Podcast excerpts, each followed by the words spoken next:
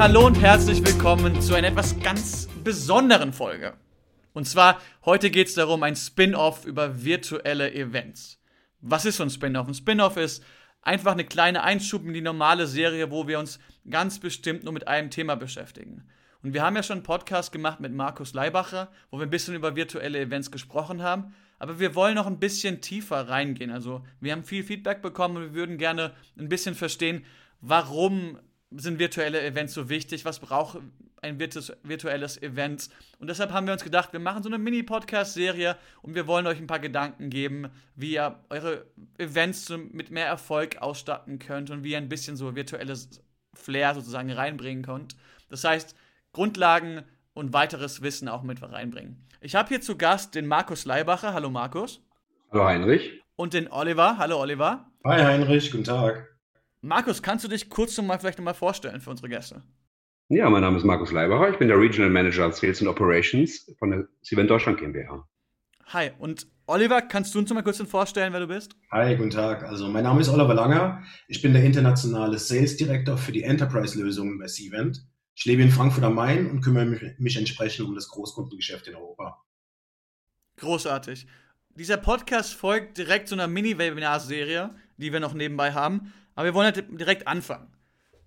Oliver, kannst du uns ein paar Gründe geben, wieso wir auf virtuelle Varianten in so einem Pro Eventprogramm auf einstellen, uns einstellen sollten oder aufnehmen sollten? Ne? Ja, da, ja, genau, Heinrich. Also da gibt es natürlich verschiedene Gründe. Der technologische Fortschritt, stärker werdender Wettbewerb. Manchmal ist es die Budget, also die Kosten. Vielleicht ist es aber auch wichtig, viele Teilnehmer zu erreichen. Und es geht natürlich über eine Online-Session sehr, sehr gut. Zurzeit haben wir dann beispielsweise auch gar keine Alternative zu virtuellen Veranstaltungen, weil eben ja das Reisen eingeschränkt ist. Weißt du, Heinrich, mit so einer Videokonferenzlösung, die wir heute zur Verfügung haben, können wir natürlich eine riesige Anzahl an Teilnehmern erreichen. Also dementsprechend die Reichweite maximieren und zusätzlich auch Kosten für Reisen und Unterkunft sparen. Unsere Unternehmenskunden beispielsweise, ja, die nutzen virtuelle Events schon seit sehr vielen Jahren, also entweder als Ergänzung oder auch Ersatz für ihre tatsächlichen Veranstaltungen. Das sind dann sehr viele interne Schulungsmaßnahmen, Konferenzen, Job- und Handelsmessen und natürlich sehr viele Abteilungsbesprechungen. Das kennst du ja sicher, Heinrich, oder? Ja. Virtuellen Veranstaltungen sind natürlich eine günstige und umweltfreundliche Alternative zu den herkömmlichen Veranstaltungen. Und wie gesagt, in den Zeiten, wo das Reisen eben eingeschränkt wird oder eingeschränkt ist, gibt es auch gar keine Alternative dazu. Veranstaltungen verändern sich nun mal über die Jahre und wir bei Cvent reichern die seit über 20 Jahren mit Technologien an. Es geht immer um bessere Daten, automatisierte Workflows und, und die entsprechende Verwaltung der Teilnehmer. Das ist spannend. Also das ist ein unglaublich breites Feld, was du gerade angesprochen hast, Oliver. Absolut. Markus, hast du was zu ergänzen dazu? ich glaube nicht. Das war sehr ausführlich. Großartig. Dann hat, dann hat Oliver alles perfekt gemacht. Aber Markus, kannst du mir so einen kleinen Snippet geben? Was ist überhaupt so ein virtuelles Event? Na klar, sicherlich auch schon mal am Zoom-Meeting teilgenommen. Bei Cvent selber haben wir ja auch drei Tools im Einsatz, On24, äh, WebEx und Zoom. Und ähm, im Prinzip alle Meetings, die man von seinem Schreibtisch aus besucht, überall Kamera, das ist quasi ein virtuelles Event. Großartig, so einfach und definiert, perfekt. Also man merkt, dass du halt auch richtig gute Laune hast, über das Thema zu sprechen, ne? Ja, das Thema ist natürlich aktuell momentan und äh, ich spreche fast den ganzen Tag über nichts anderes. Großartig. Oliver, kannst du mir ein bisschen sagen, warum man so ein virtuelles Event aufnehmen sollte? So, was sind die Vorteile davon? Ja, klar, klar. Also wie vorher schon gesagt, also wir meinen, Sie sollten die Events tatsächlich nur absagen, wenn es keine Möglichkeiten gibt, auf eine virtuelle Variante umzusteigen. Denn ja, die virtuellen Events, die helfen Ihnen ebenso oder helfen unseren Kunden ebenso, die Event- und die Geschäftsziele zu erreichen. Also Nummer eins natürlich Stärk Stärkung der Markenbekanntheit. Zusätzlich Generierung von neuen Leads, die Umsätze erhöhen und natürlich die Kundenbindung erhöhen. Außerdem geht es um Daten und Analysen. Ja? Also ich möchte sagen, Technologie ermöglicht uns, die Menge und die Qualität der Daten zu erhöhen. Zudem wird die Reichweite gesteigert und sie können dementsprechend ein sehr viel größeres Publikum erreichen. Was ich auch sehr interessant finde, ist, wie unsere Kunden interaktive Features einbauen. Also da geht es dann darum, das Teilnehmerengagement zu erhöhen. Plötzlich finden wir Games und Chats oder Abstimmungen neben dem Videostream. Also die Beteiligung des Publikums, Publikums wird dadurch einfach gefördert und das Interesse an weiteren Informationen wird erhöht. Finde ich richtig, richtig, richtig cool. Hast du, noch, hast du noch was zu ersetzen, Markus? Gibt es noch was, was du gerne dazu bringen möchtest? Nein, im Prinzip hat der Oliver das sehr gut zusammengefasst. Ne? Das ist natürlich eine kostengünstige Alternative, das darf man nicht vergessen, zu diesen Live-Events, weil man natürlich die Ausgaben für Technik, IT, die Location, Übernachtung, Anreise und so weiter sparen kann. Also kostengünstig nicht nur für, für den Veranstalter, sondern natürlich auch für den Teilnehmer. Ja, das stimmt. Also man, man spart damit Zeit, Gedanken, auch diese Anreise. Also ich finde, das sind unglaublich wichtige Punkte. Markus, hast du mal so einen Überblick, welche verschiedenen Arten gibt es von diesen virtuellen Events? Ich meine, ich habe jetzt schon voll auf den Begriff Hybridveranstaltungen gehört bei den Podcasts, die wir aufgenommen haben. Kannst du uns mal so einen Überblick darüber geben? Ja klar, wir unterscheiden hauptsächlich vier verschiedene Arten von Events. Ne? Zum einen sind das die Webinare, Webseminare. Die gehen in der Regel zwischen 45, 80 Minuten.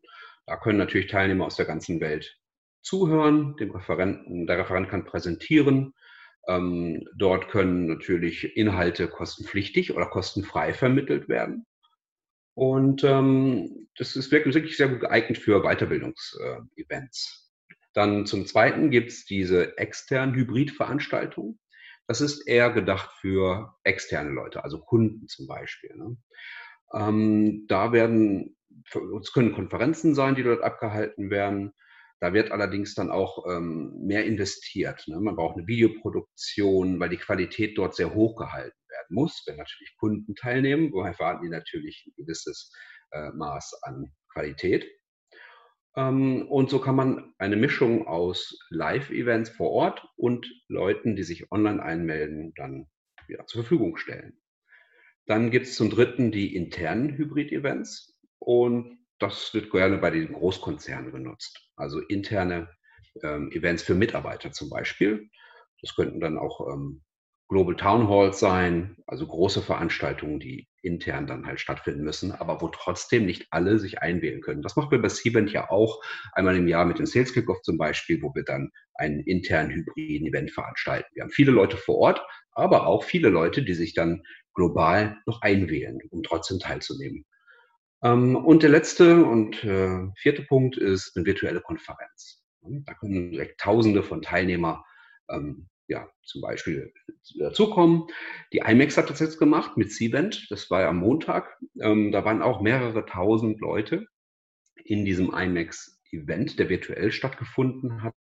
Und ähm, das ist wirklich, hat einen wirklichen Konferenzcharakter. Ne? Ich habe eine Lobby, wo ich hineingehen kann, kann verschiedene Sessions äh, besuchen, mich dort anmelden, kann Breakout-Sessions besuchen. Und die Keynotes finden dann halt nicht in einem Raum statt, sondern in einem Zoom-Meeting. Ne? Und ich klicke dann zu der bestimmten Zeit auf einen Link und nehme dann an diesem virtuellen Breakout-Session und so weiter teil. Ich finde das so spannend, dass du das so gesagt hast. Ich, ich meine, ich erinnere mich dran an meine erste Town Hall, auch wenn die noch nicht so lange her ist. Also bei Seavent meine ich jetzt. Mhm. Wie wir in Washington DC waren, auch mit Markus und Oliver. Ja. Und dann auf der ganzen Welt Leute zugeschaltet wurden. Das war schon ziemlich cool.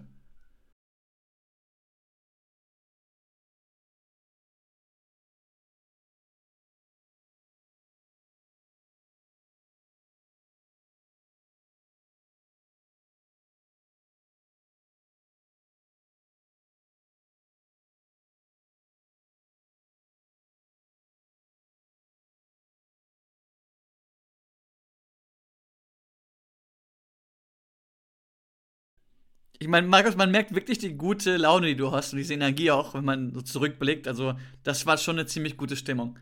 Jetzt habe ich was, was eher so an, Großkonzerne, eher an, sich an Oliver richtet. Ich meine, Großkonzerne lieben Prozesse. Wie sieht so ein typischer Lebenszyklus eines virtuellen Events eigentlich aus, Oliver? Ja, Heinrich, da ist es eigentlich ganz ähnlich wie bei den Live-Veranstaltungen. Ob das jetzt persönlich oder virtuell stattfindet, die Grundlagen sind eigentlich die gleichen. Also zum einen müssen wir die Veranstalter, die Veranstaltung vermarkten und bewerben, also über die entsprechende Event-Website. Und zum anderen müssen wir die Teilnehmer natürlich registrieren. Ja, das ist beim virtuellen Event genauso wie bei, dem, bei der Live-Veranstaltung. Wahrscheinlich sogar noch wichtiger, weil ich eben sehr, sehr viele Teilnehmer in so einer virtuellen Veranstaltung mit einbinden kann. Das nächste, das findet auch live genauso statt wie eben auf dem, vor, vor dem Bildschirm, dass ich irgendwie die Teilnehmer dazu bringen muss, ja, teilzunehmen, also eingebunden zu sein, daran zu partizipieren. ob es eben ja durch solche Umfragen ist, durch die entsprechenden Chats in, sind. All das findet bei dem, all das ist wichtig bei einer Live-Veranstaltung als auch bei der Videokonferenz. Und zum anderen natürlich das Wichtigste, ja, das Erfassen der Ergebnisse. Also die ganzen Daten dann wiederum in die Marketing-Automation-Systeme und ins CRM einzubringen. Ähm, das passiert hierbei genauso wie bei den Live-Events. Mhm. Also sehr viele Ähnlichkeiten dann. Absolut. Das ist interessant. Was, was sind so die notwendigen Elemente, um so eine virtuelle Veranstaltung auf die Beine zu setzen, Markus? Unterscheidet sich das von Enterprise und normalem Unternehmen? Mhm, nicht großartig, nein. Ähm, man muss natürlich gewisse, wie du schon sagtest, Elemente berücksichtigen, die immer dabei sein müssen. Zum Beispiel, dass man eine Präsentation hat. Die könnte live stattfinden, aber auch als Video. Ne? Wir haben einige Kunden, die bieten ein Video an. Das kann ich mir dann wann auch immer ich Zeit habe, anschauen. Und dann zu einer gewissen Zeit wähle ich mich zu einer Vision Session ein, wo dann der Referent live zugeschaltet ist und kann dann so eine QA und Live-Polling äh, Session durchführen. Ne? Oder wie gesagt, der komplette, die komplette Präsentation findet live statt. Genau, Fragen und Antworten, Live-Abstimmungen ist immer wichtig, weil niemand möchte sich sechs Stunden vor den Rechner setzen und dann gelangweilt dann irgendwann einschlafen oder abgelenkt werden, sondern äh, man muss halt die Teilnehmer einbinden, mehr noch bei einem virtuellen Event. Ne? Und das kann ich halt durch diese QA-Sessions, Fragestellungen oder Abstimmungen gut erreichen. Ja, dann muss man den Teilnehmern ermöglichen, Notizen zu machen, dass sie nicht vergessen, was sie natürlich gelernt haben. Nachher idealerweise Videos zur Verfügung stellen, dass sie nochmal nachschauen können, ähm, falls sie was vergessen haben. Und man muss natürlich auch selber abfragen, wie hat es eigentlich dem Teilnehmer gefallen? Hat ihm dieser virtuelle Event an sich gefallen, äh, der bestimmte Workshop, der Referent und so weiter, sodass auch der Veranstaltungsplaner genau weiß, ja, dieses Format ist wirklich was für uns und diese Art oder wo können wir noch was verbessern. Wow. Ich meine, es ist richtig gut, dass du das sagst, auch diese ganze Live-Interaktion, die man braucht. Ich meine, ein persönliches Event wird immer was anderes sein. Wollen wir ein bisschen so über Unterschiede zu persönlichen Events sprechen, vielleicht auch ein bisschen so über Schwierigkeiten. Ich glaube, dass vor allem Großkonzerne sind ja, also leben von diesen großen Events.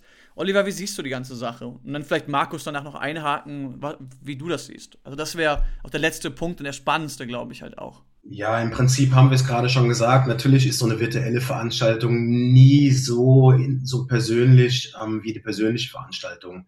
Es ist natürlich eine ganz andere Interaktion dahinter. Ähm, entsprechend werden halt die Inhalte bedeutender, die wir dann den Kunden zur Verfügung stellen müssen, wenn wir solche Veranstaltungen planen und durchführen. Das andere Thema ist natürlich die Auswahlquote, kann auch sehr hoch sein. Deswegen plant man solche Zahlen natürlich auch von vornherein ins Budget und in die Promotion mit ein. Ja, also Menschen zu erreichen ist das Ziel bei einer Veranstaltung und das kann man eben dementsprechend hier über solche Lösungen dann auch skalieren nach oben, damit die Ausfallquote dann dementsprechend wieder auch komprimiert äh, ähm, werden kann. Mhm. Genau. Also, wie du Oliver schon sagte, ne, dieses Networking, das ist natürlich eine Herausforderung, weil ich sehe, treffe keinen beim Kaffee oder in den Pausen, sondern ich muss mir anhand des Profils in der App zum Beispiel ein Bild über den machen. Ich kann natürlich Teilnehmer suchen nach Profil oder Stichworten und ihn dann kontaktieren. Aber dieses Networken ist natürlich äh, eine große Herausforderung bei einem virtuellen Event. Ja, das Gefühl ist auch anders, ne? Ja. Finde find ich interessant. Habt ihr noch irgendwas, was ihr mitgeben wollt, bevor ich uns schon einleite in die nächste Folge, wo wir ein bisschen darüber sprechen werden, wie man virtuelle Events in der letzten Minute so planen kann? Ja, eigentlich nur, dass äh, man wirklich fast jeden Event auch virtuell durchführen kann. Man, solange man halt diese Regeln beachtet und die Tipps, die wir natürlich heute gegeben haben. Großartig. Oliver? Ja, ganz klar. Also Fokussierung, fokussieren darauf, solche Veranstaltungen nicht platzen zu lassen, nicht abzusagen, nicht zu verschieben, sondern sie durchzuführen und die dann eben virtuell. Wie gesagt, wir, wir sehen es bei den Abteilungsbesprechungen, wir sehen es bei den Trainings. Es hat den entsprechenden Erfolgs, äh, Erfolgsfaktor. Großartig. Danke euch für diese, diese guten Worte am Ende und für diesen Positivismus. Zum Schluss möchte ich noch kurz unser E-Book erwähnen, was wir haben.